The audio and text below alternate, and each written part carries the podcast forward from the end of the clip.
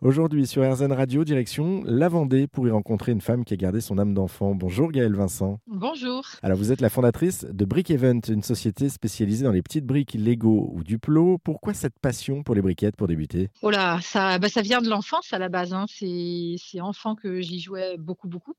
J'ai eu beaucoup de mal à les ranger. Et puis j'ai un parcours assez classique d'adulte fan de Lego, c'est-à-dire euh, quand j'ai eu un enfant, je les ai ressortis en me disant oh ben on pourra y jouer. Et puis finalement, qui est-ce qui y joue Euh, Bah, c'est moi. Ils disent quoi justement vos enfants aujourd'hui? Arrête Ouais, je crois qu'en fait là, pour le coup, euh, la passion de maman a dépassé euh, leur envie de jouer au Lego. Non, là j'ai un ado en fait, donc il ne, il ne joue plus au Lego, il est plus sur euh, l'ordinateur, hein, n'est-ce pas? C'est souvent euh, un jeu d'ailleurs qui est opposé au Lego, mais ça c'est complémentaire. Euh, en fait, euh, le Lego apporte un côté manuel que les enfants aiment bien retrouver, et donc en fait moi c'est effectivement ça qui me plaît dans, dans le dans le Lego, c'est d'avoir l'occasion de manipuler, de créer des objets, de développer mon imaginaire avec ces briques. On, peut le dire, hein, vous êtes une, une pro du Lego. Euh, euh, vous préparez notamment des maquettes professionnelles pour les plus grands. Comment ça marche en fait? Ouais, c'est ça. En fait, le- l'entreprise a vocation à faire des animations et des maquettes. Et les maquettes sont effectivement les entreprises qui vont nous solliciter ou les collectivités. Donc, on est amené à faire euh, des maquettes qui représentent, par exemple, je sais pas, un site industriel, le produit d'une entreprise. Et puis là, récemment, par exemple, pour vous donner un exemple complètement différent, on a produit des maquettes pour un musée, donc sur le thème de la mine de charbon. Et donc, en fait, là, on propose une exposition temporaire euh, annuelle sur cette thématique et ça fait euh, venir les gens au musée, en fait, pour découvrir euh, de manière différente le- le- la thématique du musée. Et je présume que là, vous avez toujours l'émerveillement de la, de la briquette, mais du coup, en tant que travail, ça vous prend combien de temps, par exemple, ce genre de, de maquette hein? Oui, voilà, c'est vrai que les gens ont tendance à se dire, euh, on entend souvent d'ailleurs, ah, vous, vous, vous jouez en travaillant. Alors, oui, mais ça reste quand même voilà, du gros boulot.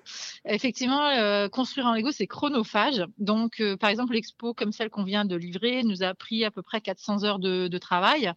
Donc, c'est pas négligeable, c'est vraiment euh, du gros, gros travail. Dans la conception aussi, ça demande une réflexion. euh, qui est euh, poussée, qui est euh, typique des Lego, c'est-à-dire anticiper ce qu'on va construire, euh, savoir où on va. En fait, c'est pas juste poser des briques. Quoi. Il y a vraiment une réflexion derrière. Oui, je présume que vous avez des plans au départ, vous allez un petit peu savoir comment vous vous, vous organisez, vous vous lancez pas à l'aveugle avec les briquettes en disant c'est bon, j'y vais tranquille. Ouais, voilà, c'est tout à fait ça. On a de la documentation que le client nous envoie, quel que soit le sujet, ça peut être très varié, et on se base effectivement sur des choses qui sont réelles. On essaye de traduire un réel à travers les maquettes Lego. Alors pour ça c'est pour les plus grands, mais pour les po- plus petits, vous animez aussi des ateliers. Euh, ça marche comment ces ateliers? Eh ben, en fait, euh, c'est très varié. On, nous demande des choses assez euh, différentes, puis on s'adapte aussi aux tranches d'âge, parce que les enfants n'ont pas la même motricité ni la même capacité à concevoir selon l'âge qu'ils ont. Donc, pour les petits, on peut faire des ateliers. Alors déjà, on peut proposer les duplos, qui sont les premières bases de- du Lego, ce sont les grosses briques.